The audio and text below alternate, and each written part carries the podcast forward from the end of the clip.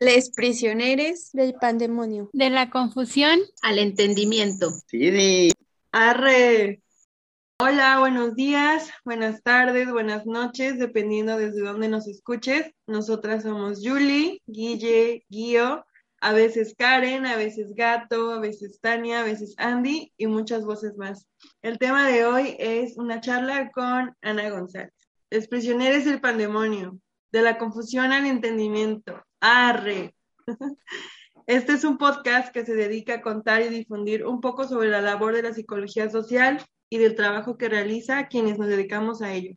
Nuestra misión es platicarles en compañía de nuestros invitados pedacitos del mundo que existe allá afuera, hablarles de quienes trabajan con la realidad social y cómo se enfrentan a ello. Además de que cuando te pregunten qué es la psicología social, sepas qué contestar. Hola, Ala, muy buenos días, ¿cómo te encuentras? Hola, buenos días. Eh, muy bien, saludos desde acá, desde el noreste del país, desde Monterrey, Nuevo León. Ahí eh, después van a escuchar el acento muy característico de por acá. Muchísimas gracias por la invitación y pues encantada de platicar un poquito del quehacer eh, de la psicología social en este país. Somos, bueno, casi vecinos. Yo estoy también en, en el sur, bueno, en el norte, estoy en Baja Sur entonces, pues por acá también de repente se me sale el, el acento medio norteño, medio chilango, porque yo soy también de, de CDMX, pero pues es una, una combinación un poco extraña. Pero muy bien, muchas gracias. Por eso del arre, ¿verdad, Gio? Sí, por eso, es que el, el, digamos que esa es la segunda temporada del podcast, y en la primera pues era como el CD, ¿no? Que es como algo característico de Querétaro, pero pues no me iba a salir, entonces quedamos como que el arre como el toque un poco más norteño, entonces ahí la modificación. Sí, lo capté, lo capté acá también. Sí, se, va, se, se, queda ya en hacer algo y decir, arre, ya. Vamos. Exacto. Sí, hagámoslo. Bueno, pues muy contenta de, de tenerte aquí y la, la invitada de hoy es Ana Luisa González Rosas. Es originaria de Chihuahua, egresada como licenciada en psicología con orientación en psicología social por parte de la Universidad Autónoma de Nuevo León. Se desempeña como psicoterapeuta con perspectiva de género con una amplia trayectoria. Ha continuado su formación con diplomados y certificaciones en sexualidad y género, creación cultural, trabajo en colectividad, resolución de conflictos y cultura de paz, antropología social, ha tenido la oportunidad de asistir a seminarios con Rita Segato y últimamente se ha interesado en alimentación consciente y liberación corporal. Se reconoce y autonombra como feminista y anarquista, participando en varios colectivos y movimientos sociales desde hace más de 20 años. Es cofundadora de la colectiva Hablemos de Aborto y co-coordinadora de la escuela comunitaria Hablemos de Aborto. Bienvenida. Muchísimas gracias. Pues sí, ya Julie nos ha compartido algo de su, de, su trayectoria, pero quisiéramos, por favor, pedirte para iniciar, ir conociéndonos más, que nos puedas compartir con tus palabras cómo, cómo fue tu formación académica en psicología social, este, por qué psicología social y no, no otra carrera, por ejemplo, compártenos un poquito de eso. Bueno, este, eso se remonta, yo me voy a sentir un poco abuelita porque eso es como decir, corría el año del 2000 hasta allá. Eh, yo me gradué de la prepa en el 2000 eh, en la ciudad de Chihuahua, donde soy originaria, y en ese entonces yo sabía que quería estudiar psicología, pero en Chihuahua, ah, no sé si ahorita cambiado las cosas, la verdad tengo ya 20 muchos años acá, este, la única opción para estudiar psicología era una escuela privada. La carrera no existe como parte de la Universidad Autónoma de Chihuahua o alguna otra universidad, ni el TEC de Monterrey en ese momento que es, que es presente, ni el Tecnológico de Chihuahua manejaba como, digamos que las ofertas eh, en algún tipo de carrera de orientación en las ciencias sociales eran muy pocas. Está en ese, estaba en ese entonces la, una, la ENA, que tenía una, una escuela en Chihuahua, pero eh, ignorancia, juventud, no, no conocía mucho de antropología social, sino creo que hubieran cambiado mucho las cosas. Ahora ya no es ENA, ha cambiado a, no me acuerdo el nombre, NAI, es la Escuela Nacional de Antropología del Norte y es de las, creo que es la única sede que está, que no está en, en la Ciudad de México. Y decidí que, bueno, eh, dado que no había psicología, podía estudiar derecho. Digo, lo, siempre lo cuento porque es como saber de repente que uno puede tomar ciertas decisiones y uno siempre termina regresando a donde, a donde debió ser. Estudié un año de derecho y la verdad me gustaba, no era mala, me iba bien en clases, pero no me hacía feliz, no, no, no me llenaba, no, no me veía ejerciendo eh, eso para toda la vida. Y después de un año eh, decidí buscar opciones fuera de Chihuahua, sea, es, que también era enfrentarme a la migración por cuestiones de estudios.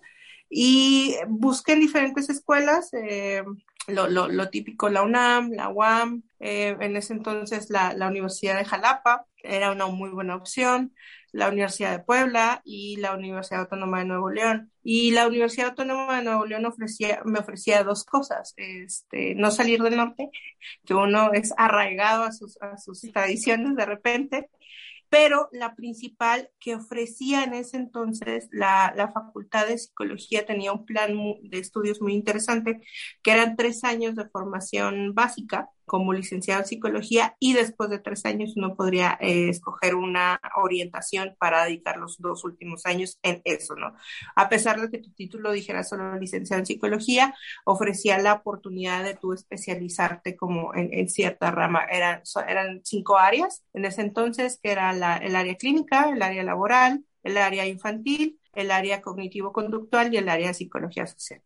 Apliqué para la Universidad Autónoma de Nuevo León, eh, me quedé, hice mis tres años de formación eh, básica y me, me convencía cada, cada, cada que avanzábamos que a mí me interesaba la psicología social, ¿no? Que a mí me interesaba em, los temas que vieran una, una, de una forma no tan eh, individual a la persona, sino que su contexto contara, que se entendiera la, la fenomenología dentro de, un contexto más amplio y solo decir, bueno, la salud mental es una cuestión individual, ¿no? Entonces, eh, dentro de la cuestión básica, en ese entonces la universidad era un poco diferente teníamos una carga de materias muy, muy, muy, muy eh, fuerte y era como, se centraba más bien en como grupos etarios, ¿no? O sea, y cada eh, etapa del ser humano veíamos eh, teóricamente desde el psicoanálisis, desde el cognitivo conductual, desde la gestal, desde lo laboral, desde,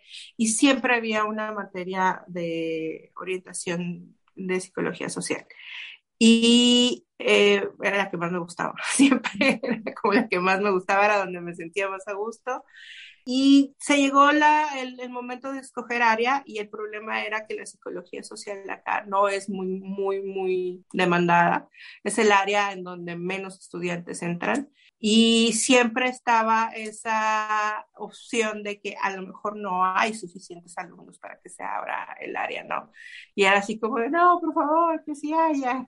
Y ese año fuimos cinco, este, los que entramos a, a psicología social. Eh, en algún momento también hago una pausa para irme a la UAM. Estuve tres trimestres en la UAM. Eh, que sí tiene la carrera de psicología social. Nada más que la orientación de la UAM es mucho a la investigación. Es una excelente universidad, es, eh, ofrece una carga eh, académica impresionante, no, o sea, en cuestión de, bueno, en ese, en ese entonces, bueno, estoy hablando del 2006, 2007, más o menos.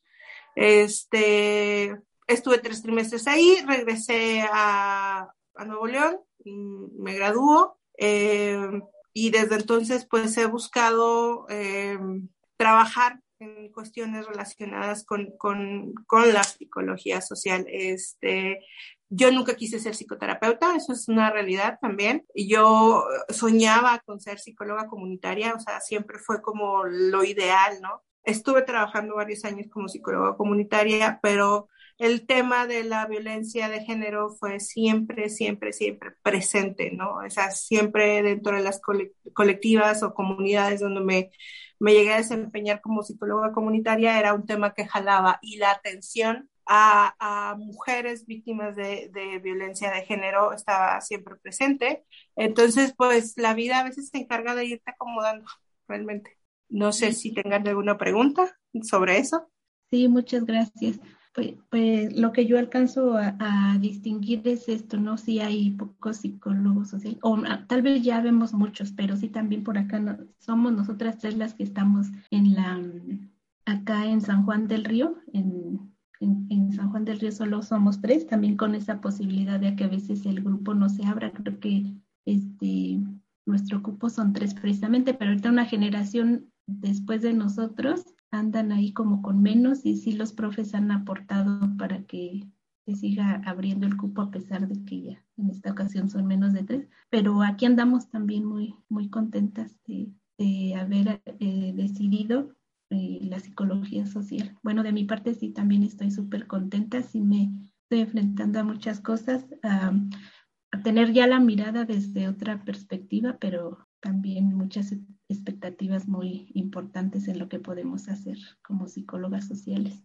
Y la invitación es esa, no, no crean que, o sea, la psicología social brinda muchísimas herramientas y no se aleja de otras áreas eh, metodológicas, al contrario, en la práctica uno tiene que volverse eh, recursiva y sacar herramientas de todo, ¿no? De la psicología social en la comunidad, en el grupo o en lo individual. Eh, siempre recurres a apoyarte en, en, otras cuestiones teóricas o metodológicas. Lo que cambia completamente es la perspectiva, ¿no? Eh, en entender que la persona, el individuo está insertada en un contexto que no puedes desaparecer ¿no? Una cuestión, por ejemplo, en salud mental constantemente y más en estos momentos es, por ejemplo, entender la, crisis económica, la pandemia. Entonces no puedes exigirle a una persona de repente tener una salud mental eh, pulcra, limpia, intacta, ¿no? Cuando el contexto te está rompiendo y por más que seas una persona recursiva o que trabaje en su salud mental, pues te impacta, ¿no? O sea, al final del día es eso, reconocer que las personas vivimos en un contexto y este contexto nos forma y nos crea. Entonces, eh, yo siempre les digo, es como tener más herramientas, es como acercarse a la psicología desde una perspectiva que te va a permitir sí trabajar. Mucha gente eh, bueno, en mi generación todo mundo quería entrar al área clínica o al área de cognitivo conductual porque quería ser psicoterapeutas. Y la verdad, ahora que yo me dedico a hacer un poco de, un poco de clínica, la las herramientas aprendidas en psicología social me ayudan a ser una mejor psicoterapeuta, me permiten tener mejor eh, calidad en mis entrevistas, mejor calidad en, en, en, la consulta, porque tienes una ética diferente, porque tienes, o sea, no, no es que no tengan mis compañeras y compañeras otra ética, pero viene formada desde otra cuestión más sólida, porque le, le puedes brindar a las personas que acompañas justo eso, ¿no? O sea, eh, en algún momento con mis colegas hemos hablado que de repente eh, los psicólogos, las psicólogas nos creemos unos seres superiores, moralmente superiores por tener herramientas en cuestión de salud mental, pero la psicología, la parte social de la psicología social te regresa así como de cuál superioridad moral, ¿no? O sea, eres también parte del, del grupo, de la comunidad y tienes que reconocer estas cosas que suceden. Este, bueno, ahorita nos hablas un poco de, que la psicología social en esta perspectiva de, ver al sujeto, al individuo, al ser humano, como le queramos llamar, desde su propio contexto, ¿no? Desde un contexto particular. Entonces, por ejemplo, en este contexto allá, la crianza en el norte, sobre la crianza en el norte, ¿nos podrías compartir si, qué, qué diferencias de problemas sociales hay eh, a partir de la geografía ahí en el, en el norte? Eh, bueno, para empezar es eso, romper el mito de que existe un norte, ¿no? Existen muchos nortes. Nuevo León es el noreste realmente. Yo crecí en Chihuahua, que es un poco más al norte. Eh, por ejemplo, el crecer en Chihuahua es crecer en la frontera, eh, que estamos a tres horas de Ciudad Juárez, El Paso, Texas. Entonces eso da otras perspectivas diferentes. Y cuando empecé a vivir en, Monterrey, que yo dije, no, pues es lo mismo, es el norte, ¿no?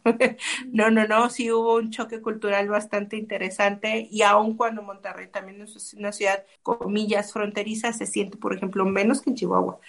Eh, en cuestión de problemas sociales, realmente eh, tenemos que partir de la cuestión de que el capitalismo, el racismo eh, son iguales, se manifiestan diferentes, o sea, no, no porque vivas en el norte y sur desaparecen esas cuestiones, lo que es el género, la raza, la clase, eh, siguen existiendo y se hacen presentes, nada más que se vive de diferente manera. El norte, y voy a ser casi crucificada por esto, pero el norte es racista, muy racista, no en el sentido de la piel, pero sí de la etnia y del colorismo, ¿no? O sea, es como muy marcado el que sí somos mexicanos y sí somos morenos, pero, y el gran pero es así, pero, este, no somos tan morenos, ¿no? O somos gente de la urbanidad, o somos gente que somos de la gran ciudad y entonces somos diferentes. Hay una cuestión muy marcada en la, en la cultura del trabajo, eso es muy de Nuevo León, eh, pero tiene que ver con la construcción desde la ciudad. Nuevo León es un estado muy rural, aunque no lo crean, o sea, tiene una... Em, amplitud territorial bastante grande y si tú pones el mapa de Nuevo León y ves la concentración demográfica, Nuevo León estábamos entre 9 y 10 millones de personas, pero de 5 a 6 vivimos en, en Monterrey, su área metropolitana. Y es un pedacito súper chiquito cuando hay gran extensión de territorio y mucho territorio dedicado a la agricultura.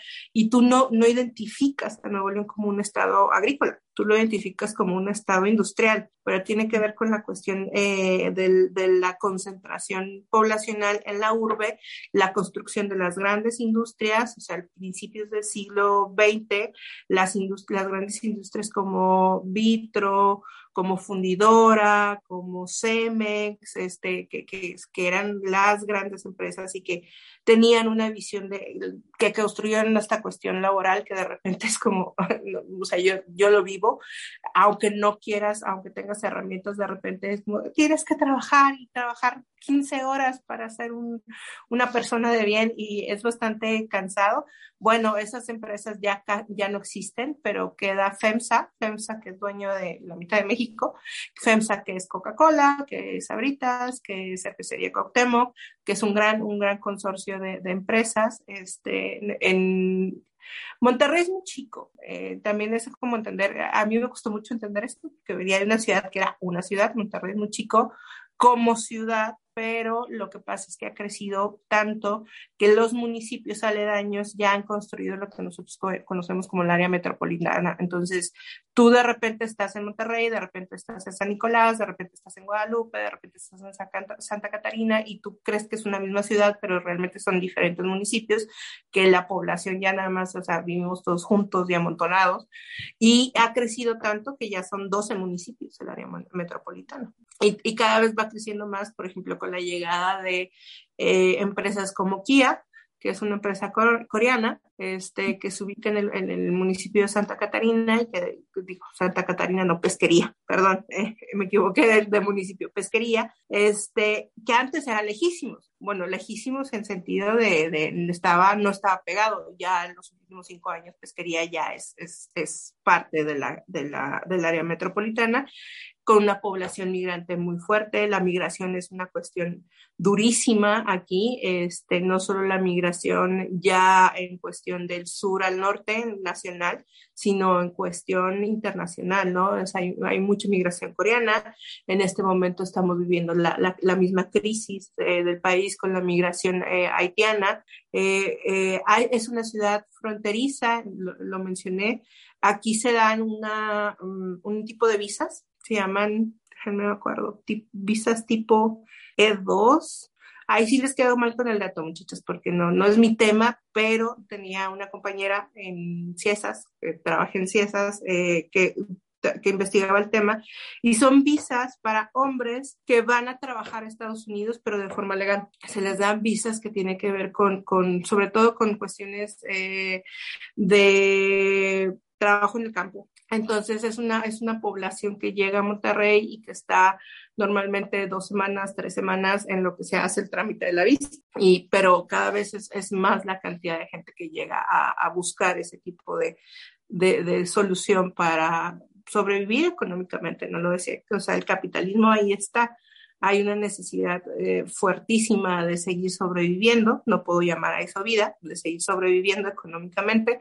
Entonces hace que la migración aquí sea una cuestión muy, muy, muy fuerte. Sin embargo, hay una cuestión identitaria eh, tremenda en donde quien no se ha nacido aquí es el extraño, es el foráneo, es, una ciudad muy agresiva con la gente migrante.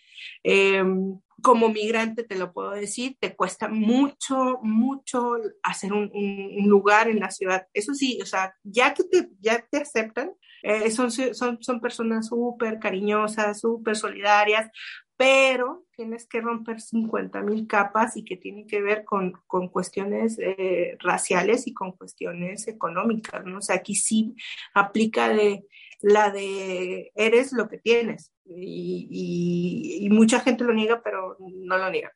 Y además ustedes podrán verlo este, con, con esta nueva um, gobernatura que tenemos, que es un modelo nuevísimo, pero no tan nuevísimo, o sea, porque es gente joven, que es manejado a partir de las redes sociales y a partir de la apariencia y a partir de, este, sí, sí, somos el ejemplo que no queremos ser con Manuel, digo, con Samuel y con Marianita. Pero han sabido usar esta tecnología que ahora es la que tenemos a la mano, o sea, esta tecnología de las redes, nuestro nuevo, estamos controlados casi, llorábamos creo por eso, pero estábamos controlados, decíamos, por estas nuevas redes y entonces ellos los, los han usado, ¿no? A su, para sus proyectos que ellos tienen. Y lo seguirán usando, o sea, o sea, es algo que ahorita en este momento está creando bastante caos, ¿no? Porque cambia completamente la forma de gobierno. Antes el gobierno tenía una, un lugar, un físico oficinas, las secretarías, las instituciones, y ahorita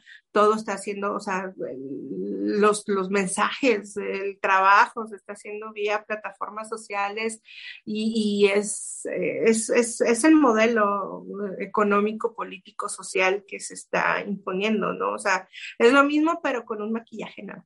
Y que seca, y, se, y en este sentido, por ejemplo, para la psicología, psicología social es bien interesante. Eh, se acaba de dar esta semana todo un drama, chisme, realidad política, en donde a partir de que nuestra querida esposa del gobernador, es que no sé cómo decirle, porque tiene un puesto político, es, es para empezar es eso, fíjate, el, le crean un puesto especial, o sea, se pasa la, la, la, la el reglamento, le crean una secretaría se llama Secretaría Amara Nuevo León. No sabemos qué hace esa secretaría. Entonces, ella en sus plataformas eh, ha estado haciendo el trabajo, que no sé si llamarle trabajo, que ha sido visitar el IF, cosas así. Entonces, eh, se hace viral, así tal cual se hace viral, el fenómeno de lo viral, un video donde ella se, se, corta el cabello, no voy a decir se rapa porque no se rapa, se corta el cabello en apoyo a un niño que vive con cáncer, ¿no? Entonces esto se hace completamente viral, se crea un fenómeno, de ahí viene una decisión de Estado política en donde el gobernador dice que porque están impresionados por este, esta, esta actitud altruista y, eh, otra palabra para el turismo, por esta acción, este, que han sido invitados por el Vaticano, por el Papa Francisco a visitarlos. Bueno, el Vaticano aquí no es una cuestión eh, religiosa, filosófica, sino es un, es un Estado. O sea, al final del día es un Estado, tiene banco, tiene... Y entonces que el gobernador de Nuevo León ha sido invitado al Vaticano para presentarse y hacer una visita de Estado por la acción de Mariana, ¿no?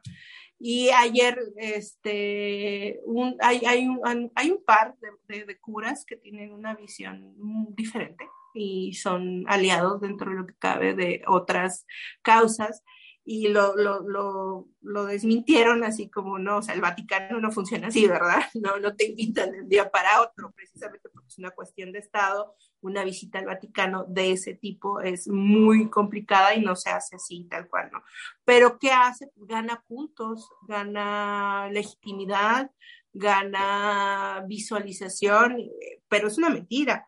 O sea, los, los, estos curas explicaban que todos los miércoles hay una como audiencia abierta, pues a cualquier, la raza, la banda, cualquiera, tú, yo, podemos decir, vamos a ir a esta audiencia y el Papa nos recibe, porque así lo hacen, no es una visita de Estado, es, o sea, Juan Pérez puede podrán ir de visita turística, pero... Ajá, pero ¿cómo lo planteas y cómo construyes una realidad a partir de la virtualidad? Que en la realidad acá no, no existe, pero la gente... personas se lo creen, o sea, lo, lo toman como cierto, verdadero, como sí, se lo... y eso les hace que, que hagan ciertas prácticas, ciertos comportamientos, porque están convencidos de esa información y la toman como verídica. Da legitimidad, o sea, al final del día da legitimidad porque también volvemos a esta parte del acceso a la información, ¿no? O sea, ¿quién tiene acceso a estas declaraciones de estos padres? ¿Qué alcance tienen? Este, y después eh, eh, fue una nota periodística. Eh, el mismo reportero confirma el Vaticano y el Vaticano dio como esta información, así que no, nosotros nunca los hemos invitado. O sea, pueden venir y serán recibidos como cualquier persona que tenga capacidad para comprar un boleto a Roma y poder pagarse el hospedaje en Roma y que pueda visitar el, el, Vaticano, ¿no? O sea, pero lo hacen con sus recursos que aquí no sabemos si es con sus recursos o los recursos del Estado, pero, pero se convierte en esta realidad. Entonces, e, ese tipo de cosas es, es característico de, de una eh, cultura empresarial, eh, cultura laboral, de trabajo, en donde el esfuerzo es premiado, en donde lo que tienes es, es parte de de lo que de lo que eres y pues obviamente en algún momento eso hace que Nuevo León sea un escenario tremendo a partir del 2007 para la guerra contra el narco, que fue tremenda en, esta, en, este, en este territorio, ¿no? Eh, es una guerra muy diferente que se vive al sur. Eh, le tocó a, casi al norte y al Pacífico, eh, al Bajío, vivir esta, este, que seguimos viviendo, la guerra no se ha terminado em, la guerra de los cárteles, este, por esta composición única, digamos que la identidad colectiva y comunitaria es diferente, se basa más en, cuestiones geográficas y en algún momento justifica eh, la crueldad eh, que se vive en, en, los escenarios públicos, porque lo que pasó con la guerra contra el narco no es que el narco apareciera de la noche a la mañana, el narco es un fenómeno que tiene existiendo 200 años en México, mínimamente, pero la organización eh, tal cual y la crueldad demostrada públicamente, además justificada con la cuestión de si algo le pasó es porque en algo andaba, ¿no? O sea, era, era una frase tremenda que yo escuché por años y fueron, fueron situaciones tremendas las que se justificaron en base a esa construcción del desconocimiento de ciertas personas como parte de la colectividad.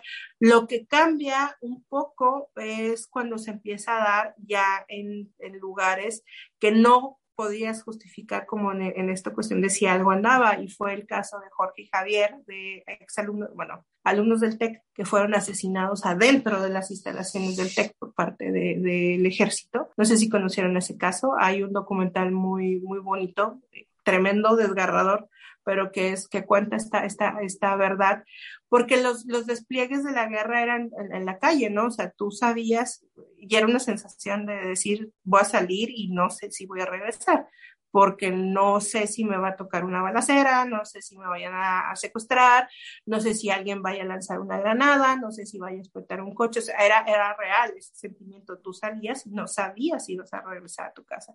Entonces, en ese entonces, eh, las, las balaceras en las vías públicas eran muy comunes, se desata un enfrentamiento y dos estudiantes del TEC son alcanzados por, por armas de fuego y el ejército para encubrirlo disfraza a estos chicos de sicarios este, y desaparecen los cuerpos, pero precisamente por los recursos eh, colectivos que tiene la comunidad del TEC y el apoyo que se le dio a los papás, estos, eh, más por la comunidad tech. Vean el documental, si lo recomiendo, es muy bueno.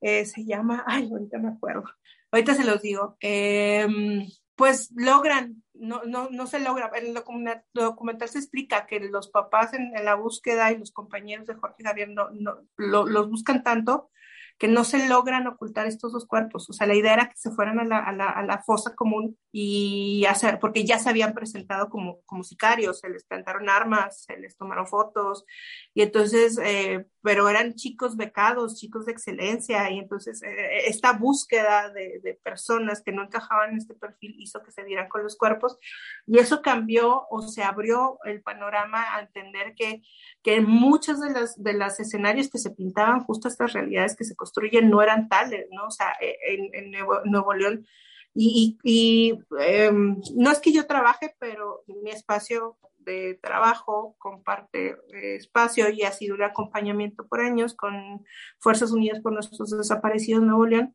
La construcción de narrativas fue tremenda en este sentido, una cantidad enorme de, de chicos y chicas y familias fueron desaparecidas en, en, en esta narrativa de es que seguramente estaban ligadas con el narco.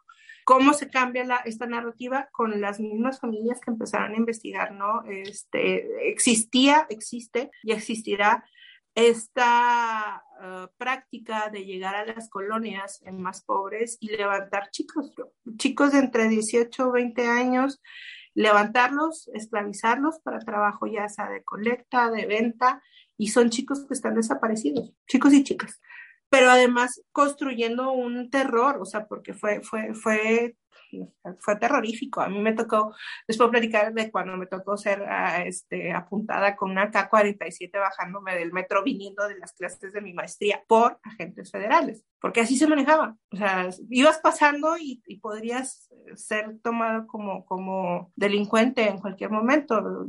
A mí me tocó este, se va a acabar. Sí. mejor cerramos, te cortamos y Regresamos. Bueno, vamos a, continuar porque hasta que te cortamos la inspiración para continuar aquí con nuestro. A mí no me corta nada, muchachos. bueno, este, retomo.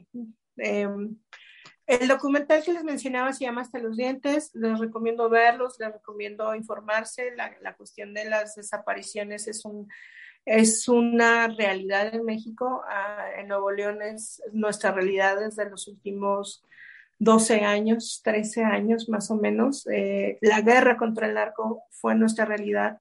Cambió completamente el panorama social. Si no existía una cuestión identitaria tal cual como comunidad, eh, esto vino a romperla porque se atacó al individuo, pero se rompió a la colectividad. O sea, y esto es algo que, que, que, ayudó mucho la construcción de la urbe, porque no había, o sea, una comunidad que tiene una identidad colectiva más, que, se, que se vive en el sur, podría decir. O sea, todo el mundo tiene una conexión con su, con, con, su, con su pueblo, con su ciudad, te sientes parte de, tienes una responsabilidad. Aquí no existe tanto, existe una identidad colectiva que tiene que ver más con el orgullo de, ser del norte, este, de ser parte de esta, de esta eh, cultura del trabajo, pero como, como siempre, este no es el que viene de afuera, es el que va a romper esta colectividad. Entonces, esto hace que la guerra contra el narco afecte profundamente eh, de maneras que todavía yo creo que ni, siquiera quienes hemos estado trabajando en el tema logramos entender las repercusiones eh, de la salud mental de vivir en una, en una ciudad en donde eh, la muerte era lo más normal y cotidiano. Las escenas gore de personas colgadas en techo, de cabezas apareciendo, de personas desapareciendo, de balaceras, de llegar a lugares y saber que de repente podía entrar alguien y porque se le hinchaba su ego, este, podía balacear el lugar. Uno de los, de los lugares eh, era 2010, 2011, 2010, que se dio un fenómeno muy específico, que se atacaron lugares públicos, o sea, y se atacaron lugares públicos de esparcimiento, que el más conocido es el caso del Casino Royal, que fueron estas personas que incendiaron un casino en horas donde estaba muy lleno y bloquearon la salida, bueno, bloquearon las salidas eh, y Protección Civil no se hizo, había hecho guaje con las revisiones, entonces el lugar se incendió y no había lugar para salir, no había forma de salir. Entonces murieron bastantes personas eh, encerradas en, ese lugar con un incendio provocado. Se, se balacearon em, varios espacios públicos. Eh, el Café Iguana era un lugar, un bar donde íbamos muchos jóvenes en ese entonces de un lugar de, culto, de un lugar donde encontrabas ahí a la mayoría de la gente, eh, fue balaseado eh, un día, un jueves en la noche. Este, el Sabino Gordo fue otro, otro, una, otra cantina de mucha, mucha popularidad. Ahí fueron masacrados cuarenta y tantas personas. Entonces, el mensaje era, no puedes tener una vida pública, tienes que estar en tu casa. Rompe eso, ¿no? El no tener espacios públicos. Y el trabajo que se empezó a hacer en ese entonces fue precisamente retomar espacios públicos, crear espacios públicos para poder estar ahí eh, de manera organizada y de manera presente. Entonces, eso es un poco de pintar lo que pasa acá en el norte. Claro, hay muchísimas más cosas, ¿verdad? Pero no nos daría el tiempo. Sí, claro que sí.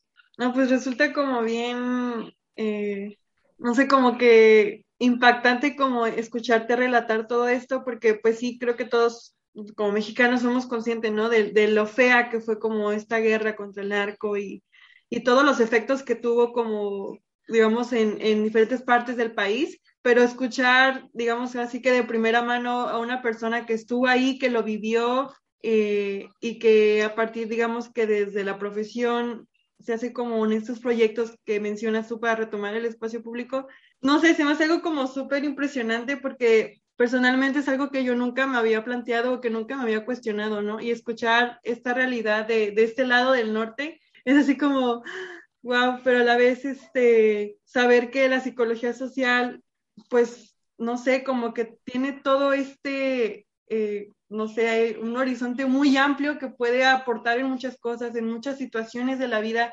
situaciones que a lo mejor tú nunca te habías imaginado, ¿no? De que, que, que, te podía, digamos, ayudar, que te podía servir. Entonces, escucharte a ti ahorita es como súper impactante, pero a la vez es, es, dentro de lo que cabe, ¿no? Es, es padre.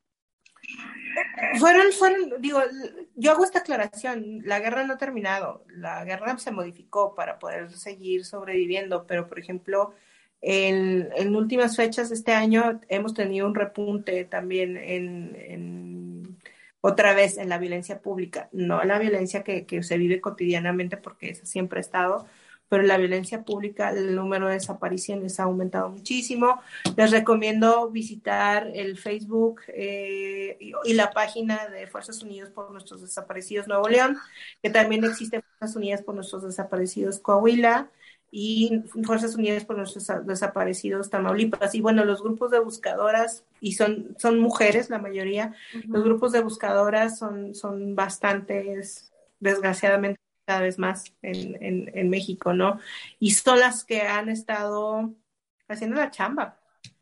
Son mujeres, mamás, esposas, hijas, que se han capacitado en temas de antropología forense, en temas de psicología para poder lidiar con lo que están viviendo, pero son ellas las que se han encargado de la, de la, búsqueda de todas estas personas desaparecidas y que en los últimos años han dado con todos estos campos de exterminio. Eh, con, bueno, ya que conocemos un poco de cómo fue tu formación y cómo pues los intereses y otras cosas te han llevado por otros caminos, y también con toda esta contextualización que nos has compartido, nos gustaría saber actualmente qué proyectos estás desarrollando, en qué estás trabajando ahorita.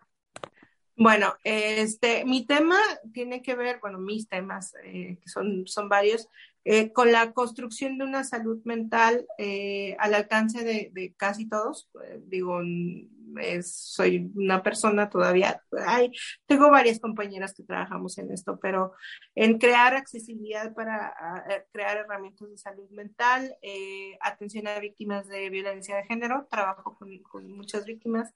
Eh, por varios años eh, me he dedicado a la psicoterapia. Estoy en un momento interesante en donde estoy, si se cumple todo lo necesario por moverme de trabajo. Este, em, luego les comparto si, si se hizo o no se hizo, pero estoy aplicando para la coordinación regional del Centro de Dignidad Humana justo en el, en el TEC de Monterrey, que es eh, un espacio que fue creado a partir de ciertas demandas tanto del alumnado como de algunas maestras y maestros que acompañaron estas demandas de crear un espacio que se pudiera atender temas como eh, que tienen que ver con la dignidad humana, como cuestión de diversidad, cuestión de violencia de género, atención a, de repente este boom de denuncias que de repente se reconoció que las instituciones no tenían las herramientas, los protocolos, forma de atender lo que por muchos años venía pasando y que no se tomaba en cuenta que era el abuso de poder por parte de maestros o de alumnos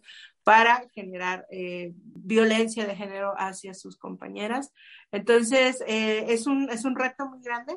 Eh, creo que quedamos una terna muy, muy interesante porque es, es coordinar el centro. El centro eh, incluye, eh, regional incluye Monterrey, es el TEC de Monterrey, cinco prepas, eh, TEC Salud, eh, el EGADE, que es el, de Ciencias Sociales, otra, otro de posgrado, TEC Saltillo y TEC Torre. Entonces, este, si, si me muevo de trabajo, si se cumple, pues estaría coordinando el centro, que es encargarse del desarrollo de planes, la atención a, víctimas, eh, la coordinación, el que se cumpla cabalmente con los protocolos, que son súper interesantes, el hecho de, de, de, lo que se ha construido en los últimos años acerca de, de crear estos espacios. Es un reto muy grande porque si bien estas partes están existiendo, todavía no se ha difundido socialmente tanto. Entonces, y si no se hace, pues seguiré trabajando en la psicoterapia. Tengo, soy parte de la colectiva Hablemos de Aborto, que en ese tema, yo soy acompañante de aborto eh, seguro desde hace muchos años, 14, 15 años. Uh -huh. eh, la, la, colectiva surge en el 2018 con la idea de que después de la, o sea, no es que antes no existiera, ¿no? Pero éramos pocas las que lo trabajábamos. Pero lo que cambia, y de nuevo es este impacto social, es la marea verde en Argentina, ¿no? Lo que consigue la marea verde en Argentina es sacar el aborto del closet. Entonces, eh, el, el, tema empezó a avalarse en todos lados, en, las escuelas, en las paradas de buses, en las casas, en las calles, con las amigas, eh, y nosotros dijimos, es que aquí es necesario empezar a hacer eso, ¿no? Y lo que, le, lo que busca la colectiva es precisamente socializar los conocimientos que se crean a partir del tema del aborto, que no es un tema nada simple, aborda muchas aristas, desde lo jurídico, lo ético, lo bioético, lo, la psicología y todas estas eh, narrativas que se crean en torno al aborto, que son muchísimas. O sea, hablar de aborto no es hablar solo de una perspectiva, cambiar también la narrativa de que el aborto, si bien por muchos años fue una cuestión de vergüenza, fue una cuestión de muerte, también el feminismo le ha cambiado la, la, la cara al aborto, ¿no? Y lo ha convertido en una cuestión de decir, toda, es algo que le puede pasar a todas las mujeres, es algo que le, todas las mujeres podemos decidir y deja, necesitamos dejar de verlo como lo peor que nos puede pasar, porque muchas veces esa decisión es dadora de vida, ¿no? De vidas de calidad, de proyectos de vida. Eh, y a partir del 2018 empezamos a crear espacios, talleres, lugares, y en el 2019 y 2020 estuvimos trabajando en la construcción de una escuela comunitaria a partir de un eh, proyecto que fondeó Fondo Semillas, en donde se dio espacio a 22 mujeres para que estuvieran un año en formación continua con especialistas de todo tipo eh, para formarse en el tema de aborto con la condición era, o sea, claro, tú vas a venir y es una escuela gratuita, vas a formarte durante todo ese año, pero tu compromiso es entregar un proyecto de intervención psicosocial, bueno, psicosocial no, un proyecto de intervención social, perdón, la costumbre, un proyecto de intervención social en donde eso que tú estás aprendiendo también llegue a, a, tu comunidad, a lo que consideres tu comunidad y tenga un impacto, ¿no? Y es esta idea de racimos, de decir, bueno, 22 mujeres y cómo se va a ir extendiendo este conocimiento.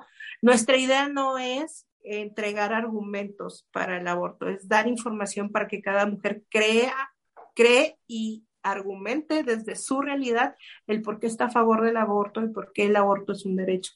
Eh, y es bien interesante porque desde diferentes contextos los, los argumentos son diferentes, pero se, se, basan en esto, es un derecho, ¿no?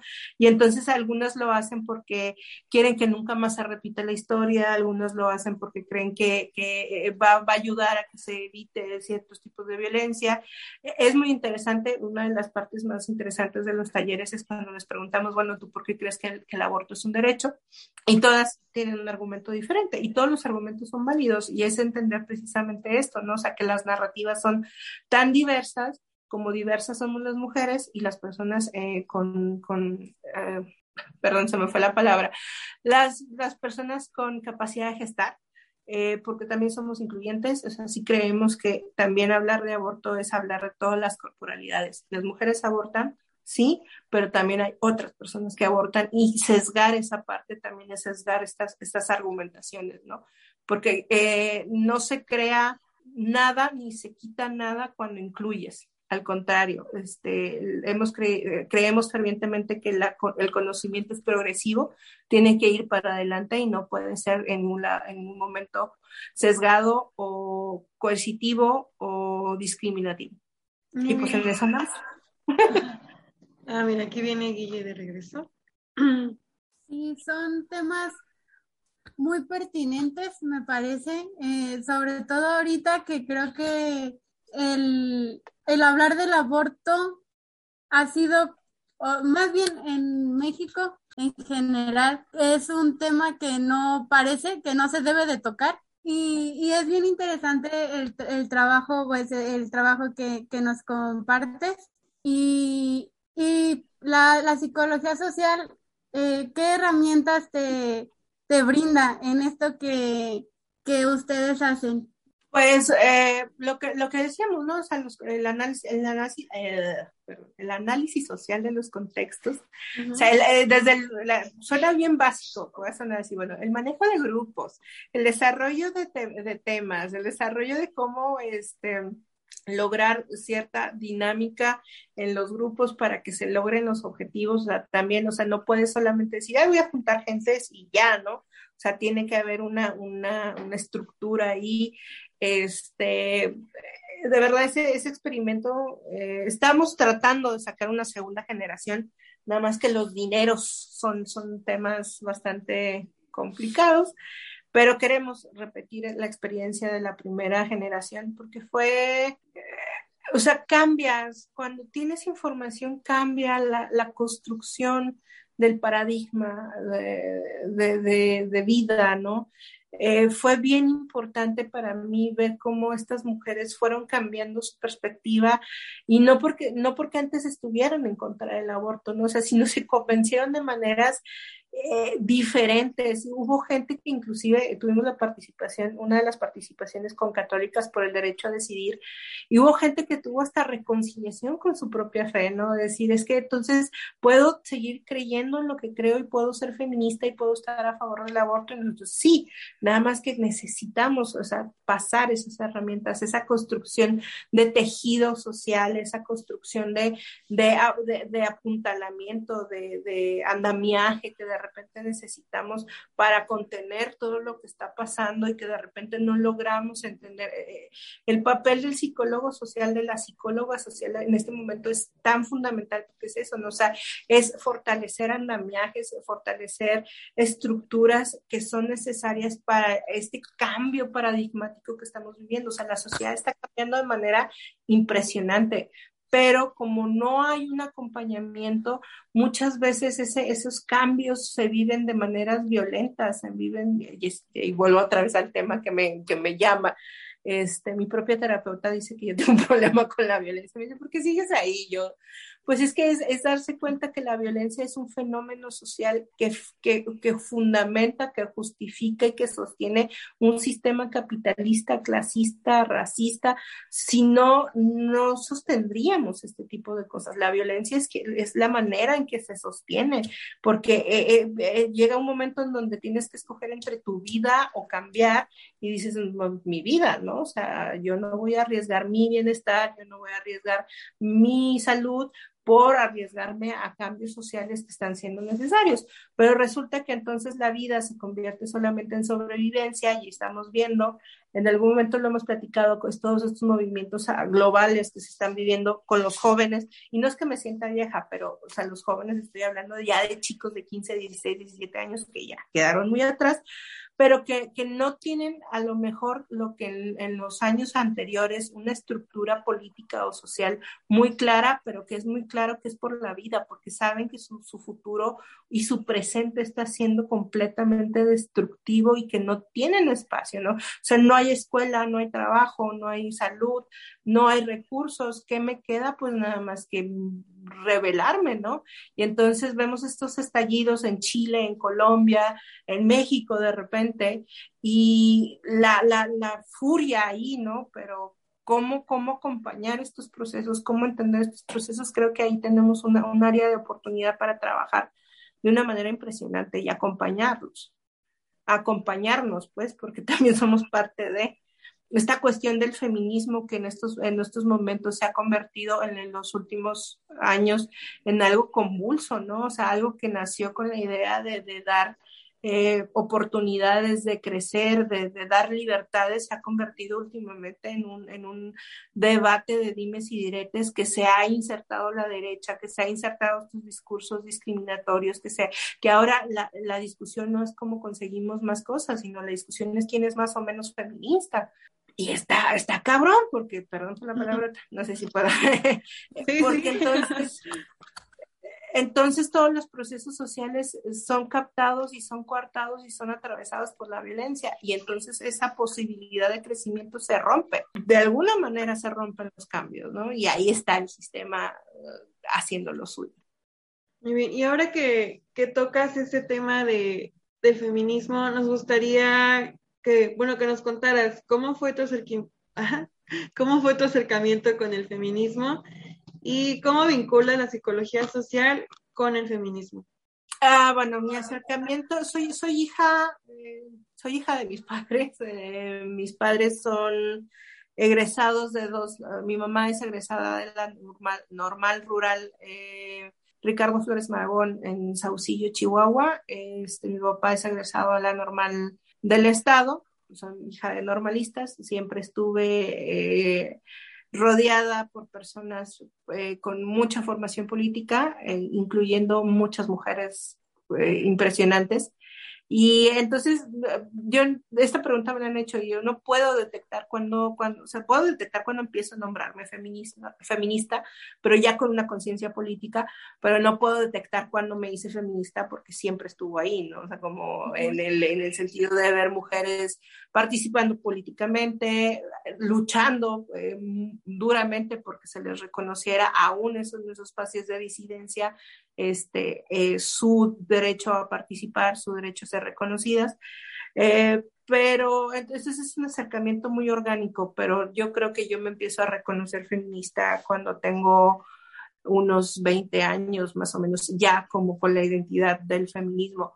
Eh, en algún momento, por ejemplo, sí me dio, y esto lo, lo, platico como anécdota divertida, tendría unos 18 años cuando me tocó conocer por primera vez a Marcela Lagarde en una conferencia, ¿no? Y entonces sí salí y decía, yo no me considero feminista. Ahora volteo y digo, o sea, la, la, la soberbia y la arrogancia de la juventud.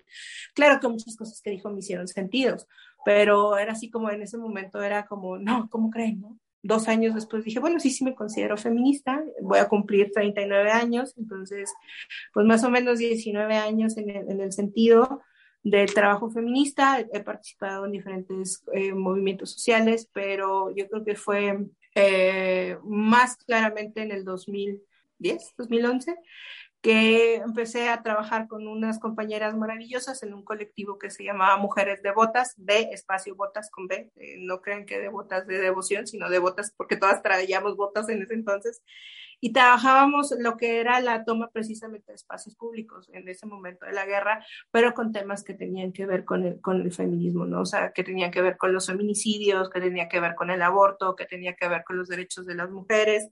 Eh, nos tocó organizar eh, dos eh, marchas conocidas como las marchas de las putas.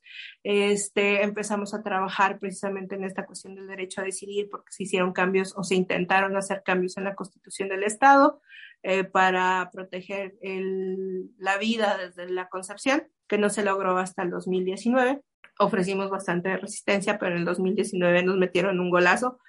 Y este, ¿qué vínculos tiene con la psicología social? O sea, también este contexto, ¿no?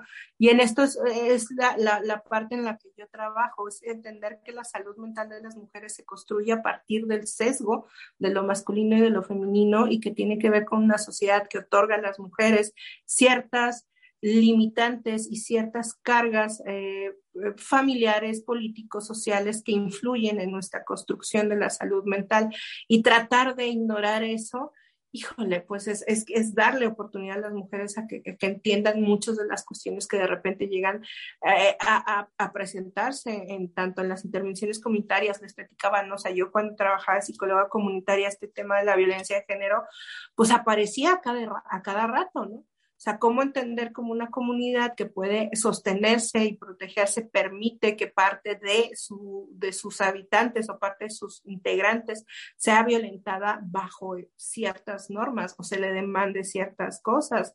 Entonces llegan estas mujeres sin entender por qué de repente les cuesta tanto tomar decisiones, por qué viven constantemente dudando de ellas, y pues es una construcción social, ¿no? Porque finalmente el ser mujer trae esas cargas sociales. Entonces, eh, pues seguimos trabajando.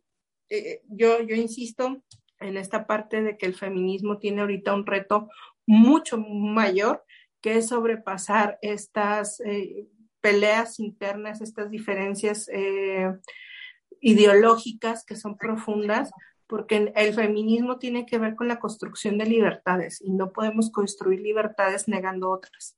Entonces, no sé si les contesté. Sí, sí, por supuesto. Y a partir de, bueno, de todos como esa trayectoria que llevas y de los proyectos que has realizado junto a tus compañeras, eh, ¿se han generado algunos avances en las políticas públicas o en otros ámbitos? Bueno, esto de las políticas públicas es, es, es, es, es un arma de doble filo, ¿eh? O sea, sí la, la cuestión jurídica o la cuestión de la política pública es un brazo necesario de repente para construir contextos, pero no es lo único. Eh, y, en el tema del aborto lo decimos, ¿no? O sea, por ejemplo, por eso nosotros no nos dedicamos al cabileo ni a la construcción de política pública. ¿Que sabemos que es necesario? Sí, pero, por ejemplo, si el día de hoy, por alguna razón loca, amanecemos con la aprobación del aborto legal en todo México, no nos va a quitar de, de repente todos los mitos y todos los sesgos para que las mujeres realmente puedan acceder a ese derecho, ¿no? Son una cuestión es que exista la política pública y otra cosa es que realmente exista el acceso a esas políticas públicas. Porque, eh, y esto se vivió, por ejemplo, tenemos, lo se tiene documentado, los primeros años de la ILE en, en la Ciudad de México fueron tremendos, ¿no? O sea, los doctores eran violentos con las mujeres que iban a, a, a abortar legalmente pero eran maltratadas, eran vejadas, eran lastimadas, eran, eran estigmatizadas. Eh, sigue existiendo una cantidad de personas antiderechos que se, que se posicionan afuera de estas clínicas uh -huh. y es, es en detrimento de la salud mental el hecho de que tú tengas que acceder a, a, ese lugar en donde probablemente tengas tú tus propios conflictos y todavía te señalen, te, es molesto. De entrada, no digamos si te dudar o no, es molesto, es violento. Entonces, los contextos no cambian porque exista política pública, pero ayuda que exista la política pública para ir cambiando estos contextos. Nada más que el trabajo es mucho más profundo, mucho más amplio y se requiere la participación de más personas. No podemos encargarle al Estado que, que cambie las cosas nada más a partir de leyes, porque el Estado no va a cambiar nada más. Y necesitamos hacer mucho trabajo de intervención, de sensibilización y de construcción mmm, cultural y social para que sea, o sea, la política pública y lo que se está haciendo mache y pueda funcionar, porque podemos tener las mejores leyes, pero no, no se aplican. Tenemos leyes en contra del feminicidio, tenemos las alertas de género y sin embargo tenemos los índices más altos sobre, sobre el asesinato de mujeres por cuestión de género. O sea, no, no es garantía de nada. ayuda, insisto, o sea, no quiere decir no se desdeña lo que se hace desde ese lugar porque sí ayuda a sostener otros trabajos y ayuda a que se consoliden otros trabajos, pero es mucho más allá, o sea, es la unión de muchos esfuerzos para que realmente los cambios se den, los cambios a nivel profundo, a nivel estructural. Y hace falta ese trabajo de, por decirse, ya hay políticas públicas que las personas, en este caso hablamos de feminicidio o hablamos de, de aborto, pues que las personas, las mujeres en específico, tengamos información, acceso a la información. ¿Y cómo vamos a tener? Creo que el trabajo de la psicología es importantísimo ahí para, para poder informar de manera, eh, de, manera verídica a, los, a, las personas, a las mujeres en este caso, que tengan acceso a la información, que sepan que hay estas políticas públicas, pero y que tienen este, ciertos derechos y a dónde pueden acudir y qué hacer, y ir avanzando en eso, ir compartiendo la información con otras mujeres, porque al desconocer nuestros propios derechos, pues no los ejercemos y violentamos las de las otras personas. Sí, eso es real, derecho que no se usa se pierde, pero yo ahí también ampliaría, ya no solo se trata de la, de la, de la atención y de la justicia desde un punto punitivo, ¿no? O sea, sí estas cosas sirven, pero también tenemos que pasar al segundo paso, ¿no? O sea, ¿qué pasa? O sea, no, no nos vamos, no estamos destruyendo, yo lo digo así, no estamos destruyendo todo para construirlo igual, tenemos que ir empezando también a formular qué mundos queremos para las mujeres y permitir la construcción de eso. La verdadera justicia, por ejemplo, en, en, víctimas de atención de violencia de género es cuando las mujeres pueden retomar su vida y que son capaces de adueñarse de ella de nuevo y empezar a vivirla, porque precisamente no solamente como de, ah, bueno, vamos a castigar o vamos a, a, poner a, a, las otras personas en la cárcel o con una multa o lo que sea, ¿no? O sea, ¿cómo garantizas que las mujeres y que los otros cuerpos feminizados, porque abarca las infancias, abarca las adolescencias, abarca la, la, tercera edad,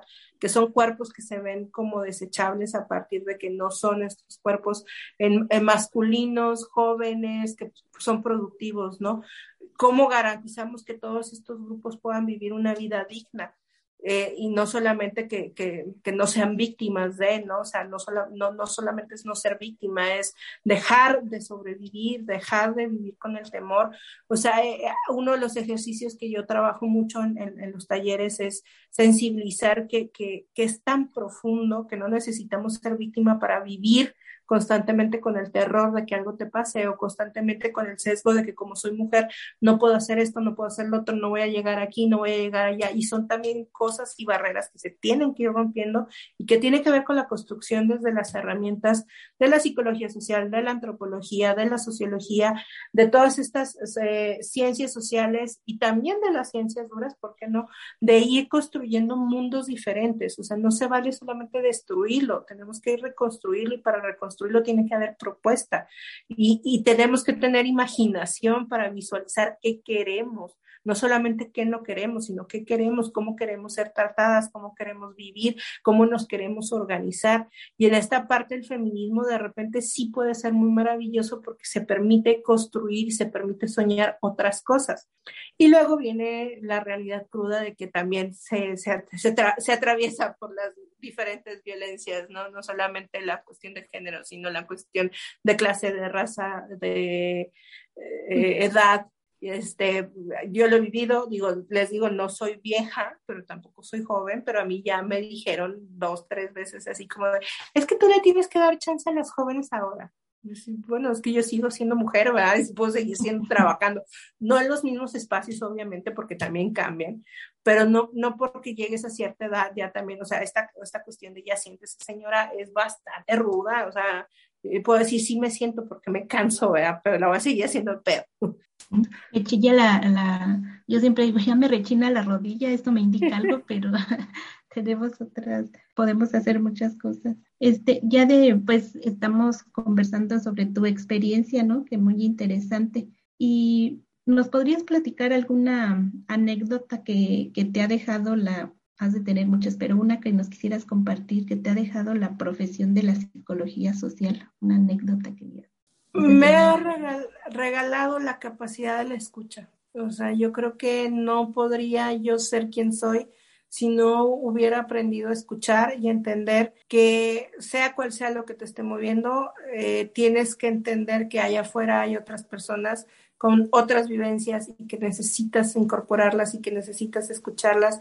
Eh, aguas, no quiere decir que tengamos que esperar a que todos estemos de acuerdo, ¿no? Pero podemos ser, eh, tener diferencias, pero con respeto y podemos entender que los contextos son diferentes y que los, las necesidades son diferentes, pero eh, es eso, la escucha, la escucha en estos momentos es necesaria. Y lo hablábamos en algún momento de, de, de la entrevista, sobre todo ahora en redes sociales, creo que todo el mundo ha, reclamado este derecho a tener una voz y es muy importante que todo el mundo reclame el derecho a tener una voz, pero también entender que tener una voz es también tener la capacidad de escucha, porque no es un soliloquio, no estamos ahí hablando nada más para que es, escuchar nuestra verdad, ¿no? Y esto es una... bueno, este, les está diciendo, hay una, una son frases que se dicen y de nuevo es esta parte de la, de la simplificación de, de, de, las ideas, ¿no? Hay una frase que dice, mi historia me hizo darme cuenta que soy feminista y yo así de, ok, sí, te puede acercar el feminismo, pero ¿qué herramientas ahí se, se juntan con el, con el feminismo y las psicologías sociales? Las historias de otras es lo que te hace feminista, porque entonces entiendes que tu historia tu historia, la otra historia, la otra historia y la otra historia tienen puntos en común y que precisamente eso es lo que es la estructura social, ¿no? Eh, eso es la escucha no solamente podemos pensar en, que nuestra historia es lo único que existe en el mundo y lo único que nos hace ser lo que somos, ¿no? Tenemos que encontrar estos puntos. Eso es lo que me encanta de la psicología social, ¿no? El punto de equilibrio de entender que el individuo existe y que nuestras historias son únicas e irrepetibles, pero que se construyen en un lugar donde hay pautas, marcas, reglas, eh, cultura, eh, herencia, eh, demandas, exigencia que nos construyen. Y entonces no nos podemos alienar de eso y no nos debemos solamente a la colectividad, porque existe nuestra historia individual, pero nuestra historia individual no es nada sin esa colectividad que la sostiene. Entonces, yo creo que esa es como la lección más grande que me ha dejado el trabajar desde la psicología social, entender que para que existan, y a lo mejor es este sueño, yo no creo que nadie estudie psicología social para mantener las cosas iguales. Yo creo que todos estudiamos psicología social porque queremos cambiar las cosas y queremos entender cómo es que se construyen ahorita para no volverlo a repetir. Entonces, yo creo que la psicología social sostiene ese sueño del cambio a partir de este equilibrio entre las personas y la colectividad para que podamos tener un espacio dentro de esa colectividad, no se niegue nuestra individualidad, pero también entendamos que no somos únicos y que estamos caminando por el mundo solas, solos, soles, este, nada más así, sin, sin, sin deber nada a nadie. Y tenemos una responsabilidad sea, nuestra, nuestra, nuestra vida es parte de algo más grande, ¿no? Y, y somos más que la suma de las partes. O sea, la estructura es mucho más que la suma de las partes, es, es eh, cosas que definen de manera impresionante cosas que pensamos que decimos, ay, somos tan originales que yo lo pensé. Ajá, claro. y pues eso, eso, este, acercarnos a esta maravillosa mm, ciencia, aportar eh, construir. Eh, es muy difícil cargar al mundo en nuestra espalda, no se los recomiendo. También es eso, aprender que la psicología social no es cargar al mundo en nuestra espalda, es aprender a acompañar a un lado, eh, como compañeras, como compañeros, este, y que es trabajo de todos, de todas, de todos, hacernos cargo de esto, ¿no? Y es esa responsabilidad te permite, te permite impactar directamente e indirectamente de maneras impresionantes muchas vidas, muchos espacios, pero también ir construyendo la propia, ¿no? O sea, no, se, no te quita, no es un disfraz que te pones y te quitas de, ah, ya llegué el trabajo, me voy a vestir de psicóloga social, ¿no? Lo eres todo el tiempo, lo estás haciendo todo el tiempo y lo vas a hacer todo el tiempo. Ay, qué chido, qué chido esto que nos dices. Y me quedo con, bueno, con todo, pero esta parte que nos dijiste ahorita me hace mucho sentido de que no es algo que te quitas y te pones, porque todo el tiempo que llevamos en, en, la, en el área es algo que a mí me, me hace, o sea, todo, todo, todos los días mucho ruido. y que digo, es bien difícil ahora que, que, es, que es como que te abre los ojos y yo todo el tiempo estoy pensando y digo, ya es bien difícil no estar como cuestionando y a veces de, ay, ya, ya cállate, no cállate un ratito por lo menos, porque si es como que algo pasa y, piensas, ¿no? O sea, ¿por qué, por qué tiene que ser así o por qué está siendo así? Y, a veces sí es como de, ay, no, ya, ya no quiero, pero pues ya, o sea, no es como de, ay, ya un ratito ya voy a dejar de pensar, ¿no? Y, y ya, este, ¿qué le dirías a las personas para que conozcan el trabajo de la psicología social? No nos estigmaticen. O sea, no somos hippies.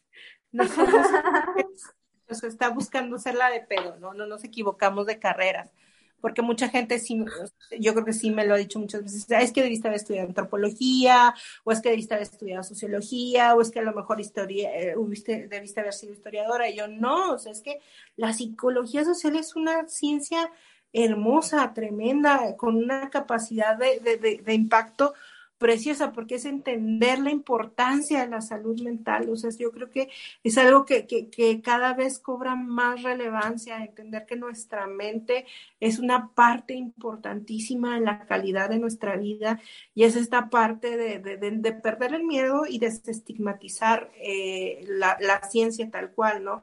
No solamente estamos aquí porque nos encanta la sala de pedo, no solamente estamos aquí porque estamos soñando, es porque hay un verdadero interés en la salud mental de las personas, pero también es entender que esta salud mental no es una cuestión solamente del individuo y entiendo, no podemos hablar de salud mental si no hablamos de temas como justicia social, si no hablamos de temas como estructura social y que, que, ¿qué es eso? ¿no? O sea, si se acercan van a obtener herramientas, digo, para estudiantes de psicología, van a entender van a obtener herramientas que les van a, servir muchísimo en lo que deseen hacer, ¿no? O sea, el, el futuro profesional también es una cuestión que uno se va labrando, eh, también uno sueña con ser algo, yo les digo, yo soñaba, yo pensaba ser la mejor psicóloga comunitaria de la vida, no terminé siendo lo que quería, terminé siendo otra cosa, pero no quita que, que lo hago con mucho gusto, que sepa que soy buena en lo que hago, que me esfuerce en hacerlo cada día mejor y que de verdad me, me ha llevado a lugares maravillosos, pero son las herramientas que adquirí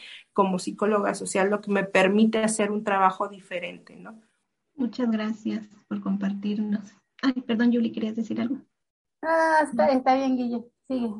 Este, pues como ya para ir cerrando también, este, para ir cerrando nuestra, nuestra grabación del podcast, ¿nos quisieras compartir o agregar algo más sobre lo que estamos conversando y que a lo mejor este no, no pudimos preguntar, pero que digas, ah, quisiera decirles esto, este, que, que se quede aquí? Sí, eh, la escuela no es todo.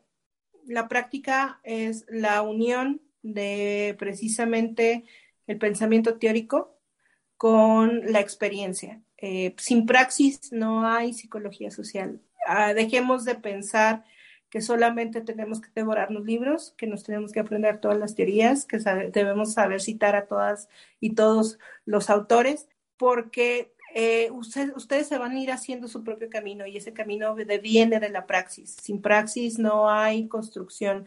Entonces, e, es esa unión, insisto, ¿no? Aquí el, el, equilibrio es un tema muy, muy constante, es esa unión entre lo que uno sabe, pero también lo que uno va descubriendo y permítanse acompañar quítense la investidura de la academia de nosotros somos los que sabemos, nosotras somos las que vamos a salvar, nosotras vamos a llegar y todo va a cambiar, porque uno llega bastante ignorante y, lo, y esta parte de la escucha es súper importante, ¿no? A quien se acompaña es quien va a marcar los tiempos, los espacios y los caminos, uno solo va a poner las herramientas.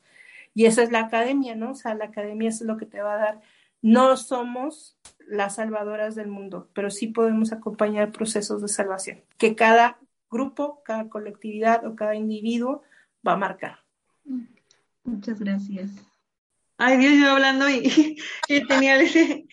Eh, y para seguir construyendo una red de compañeros, eh, ¿cómo te podemos seguir en redes sociales o cómo podemos este, localizar tu trabajo?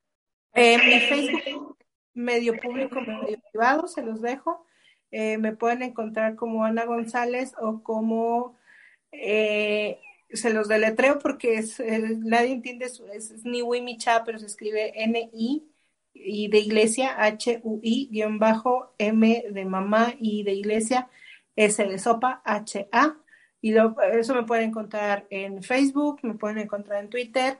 El único que sí tengo privado es el Instagram, porque creo que todos tenemos derecho a tener un espacio privado en donde podamos poner lo que queramos. Pero me pueden conseguir, también es mi correo, este, me pueden localizar ahí y pues ya veremos qué para el futuro. Les digo, estoy en un proceso en donde no sé, o sea, literalmente ayer tuve mi última entrevista con el Tele de Monterrey este, si me mudo de trabajo, pues me podrán encontrar en la coordinación del Centro de Dignidad Humana de TEG Monterrey. Si no, me pueden encontrar en mis redes sociales, en donde se sigue trabajando temas de salud mental, temas de sociales, de feminismo, eh, de anarquismo, eh, libros, películas y muchos memes. soy fan de los memes y creo que es una herramienta que se puede utilizar mucho a favor de, construir cosas. Excelente, pues Sana, muchísimas gracias por pasarte hoy por, por nuestro pequeño espacio. La verdad estamos muy contentas de, tenerte aquí. Ha sido pues una plática súper fructífera en todos los aspectos. Creo que pues todos, eh, los invitados también. Entonces, este, pues muchísimas gracias por hacerte el espacio y por por venir aquí a, a platicarnos un poquito de tu realidad. Muchísimas gracias por, por la invitación. Gracias por su esfuerzo. Es súper reconfortante y un cariñito al corazón y al alma saber que todavía hay estudiantes comprometidas y que quieren estar eh, difundiendo, conociendo, creando, haciendo en algún momento este, fuimos, estuvimos ahí, verlas es como decir, ok, no se ha muerto esto, todavía tenemos esperanza. Y pues que les vaya muy bien en sus caminos. Eh, si en algún momento desean o quieren conectar, pues ahí estamos en contacto. Y pues agradeciendo la invitación. Espero que, este podcast llegue a muchísima gente o si llegue, que llegue a la persona correcta, que en algún momento necesite escuchar que aunque seamos poquitos, eh, hacemos cosas bien impresionantes. Muchísimas gracias por la disponibilidad siempre, Ana. Y nos llevamos mucho, mucho este que, que, que, pensar, que reflexionar y este, y muy motivadas después de escucharte que, que se hace un gran trabajo, un gran esfuerzo, y bueno, la gente lo irá conociendo por medio de estos de estas actividades, pero sí nos conforta y nos anima y, y muy contentas. Gracias. Gracias, pues aquí damos por concluido nuestro episodio del día de hoy. Muchas gracias a quien nos escuchó y pues esperamos que todo lo que les platicamos el día de hoy les, como comentó Ana, les sigue como en un camino correcto y que les sirva muchísimo. Muchísimas gracias por escucharnos y pues nos estaremos oyendo por ahí. Bye.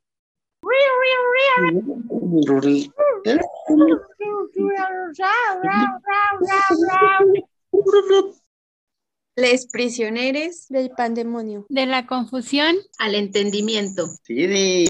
Arre.